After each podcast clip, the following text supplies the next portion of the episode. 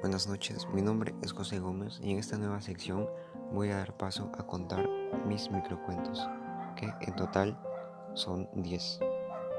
Voy a comenzar con el primero que titula Madre. Si tú nunca me quisiste, me hubieras dejado vivir.